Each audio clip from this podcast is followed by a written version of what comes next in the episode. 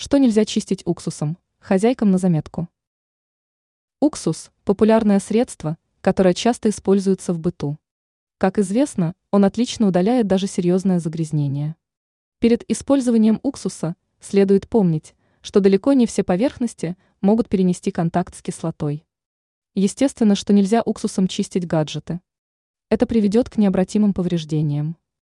Не стоит также применять уксус, когда надо вымыть деревянные поверхности и паркет, а иначе можно разрушить защитное покрытие. Натуральный камень также лучше не чистить при помощи такого средства. В этом случае материал потеряет свой блеск. Кроме этого, не надо применять уксус в случаях, когда необходимо вымыть кафель. Очень легко в этом случае повредить или даже вообще разрушить затирку, соединяющую плитку. Некоторые хозяйки привыкли применять уксус, когда есть пятна на ткани. Но далеко не всегда такое средство эффективно. К примеру, если речь о пятнах травы или крови, то загрязнение в итоге еще труднее вывести.